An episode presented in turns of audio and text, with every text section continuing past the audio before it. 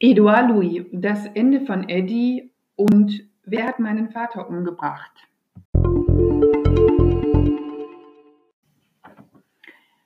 Vor drei Jahren wirbelte Edouard Louis mit seinem Debütroman Das Ende von Eddie die Literaturwelt auf. Der 1992 in Aloncourt, ganz im Norden Frankreichs geborene, war damit von jetzt auf gleich der neue Shootingstar in der französischen intellektuellen Szene. Sein Buch wurde in 20 Sprachen übersetzt und wenn man es liest, muss man sagen, die Lektüre ist wirklich atemberaubend. Er fungiert zwar unter der Gattung Roman, basiert aber auf eigenen Erfahrungen und ähm, ja, man zweifelt ihm auch keine Minute daran, dass diese Geschichte des Eddie Bellegueule, ähm, was eben auch gleichzeitig der Geburtsname des Autors ist, wirklich wahr ist. Und das ist auch so. Also wenn man mit Edouard Louis spricht und ihn auch erlebt, dann hat er das, was er dort schildert, erlebt. Und was er beschreibt, Homophobie, Xenophobie, das gibt es eben tatsächlich heute noch. Und erst recht Anfang der 20er, 2000er Jahre, allen Love Parades und Christopher Street Days zum Trotz. Edouard Louis ist politisch in seiner Literatur. Er sagt das auch von sich selbst. Und er spricht auch von den Menschen in seinen Büchern als von dem Lumpenproletariat. Wenn man ihn liest, ähm, stockt einem schon der Atem, weil man sich äh, in einer eigentlich aufgeklärten westlichen Welt kaum vorstellen kann, ähm, was dort im, im Norden Frankreichs in den kleinen Dörfern und Ortschaften vor sich geht. Und man versteht danach eigentlich auch besser, was zum Beispiel die Gelbwesten ähm, bewegt mit ihren Protesten. Wir tauchen ein bei Edouard Louis in ein Dorfleben, äh, in dem ungefähr 1000 Menschen wohnen und in dem Männer echte Kerle nur dann sind, wenn sie saufen, prügeln, Fußball spielen und in der Fabrik arbeiten, während die Frauen ihre Träume langsam begraben und als Ehefrauen und Mütter einfache Jobs machen oder gleich zu Hause bleiben. Das Leben ist geprägt vom täglichen Kampf ums Überleben und den fest zugewiesenen Rollen. Ein Milieu, in der Liebe grobschlächtig ist und sich darin ausdrückt, dass man Kindern ein Dach über dem Kopf gibt und sie nicht verhungern lässt. Eine hilflose, brutale Zuneigung ist das, die besonders schwer zu erkennen und zu ertragen ist wenn man ebenso wie Eddie schon als kleiner Junge durch eine zu hohe Stimme, durch gestenreiches Sprechen und zu viel Hüftschwung beim Gehen auffällt. Eddie ist einfach zu effeminiert, zu tuntig, zu schwuchtelig, eben schwul. Seine Kumpel können mit ihm ebenso wenig anfangen wie die Mädchen. Andere Schüler verprügeln ihn regelmäßig und lassen ihn auch ihren Rotz auflecken. Also das Ganze ist sehr unappetitlich, was wir da gemeinsam mit Eddie erleben und wie er seine Kindheit wirklich durchstehen muss. Wer in so einem Ort homosexuell ist, ist anders. Ein Außenseiter jenseits aller Gesellschaftsschichten und damit auch für die unterste Schicht noch jemand, den man beschimpfen und bespucken kann. Natürlich ist der Vater enttäuscht von seinem Sohn, diesem Weichei, und doch spüren die Eltern etwas in ihrem Jungen, das sich schließlich auch bewahrheiten soll. Eddie gelingt der Ausbruch aus dem Milieu.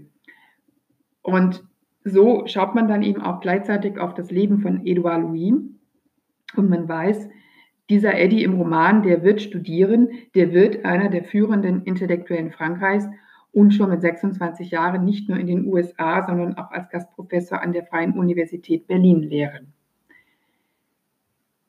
Dieser autobiografische Roman ist so schonungs- und selbstmitleidslos, dass, ich kann es nur wiederholen, einem der Atem stockt. Er ist hart in der Sache, voll der Kritik und doch mit dem scharfen Blick eines Soziologen, der auch die Umstände mit einbezieht.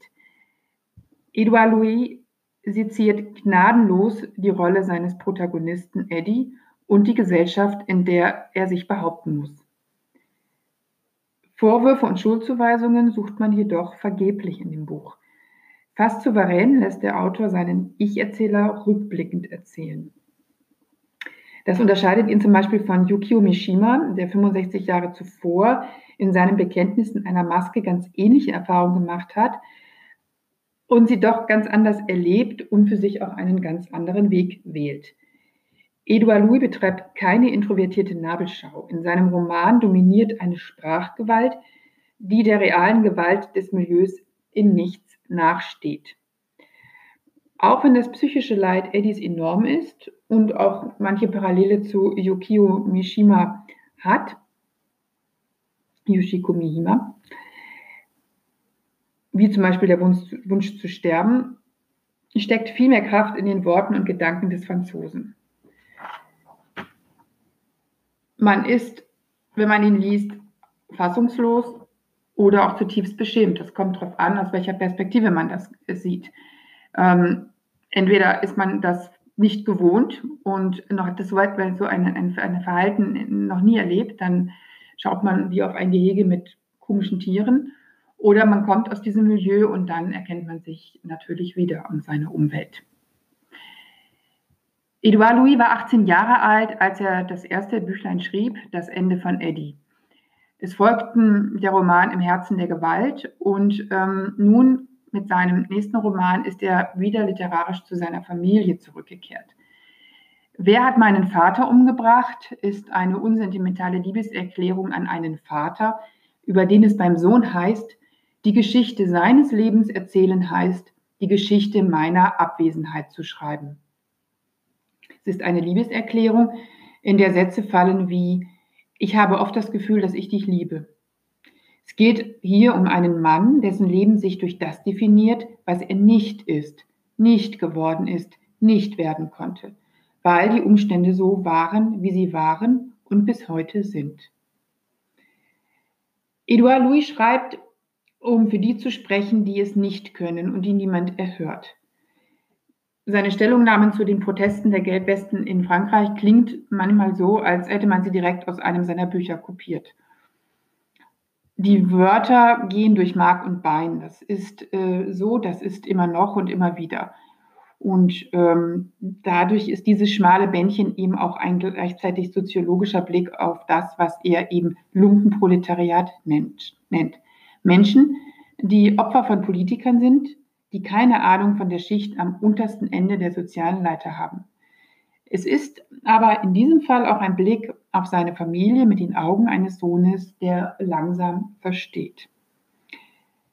Edouard Louis, das Ende von Eddie, aus dem Französischen von Hinrich Schmidt-Henkel. Und äh, Wer hat meinen Vater umgebracht? Vom selben Übersetzer übersetzt. Beides erschienen im S. Fischer Verlag Frankfurt.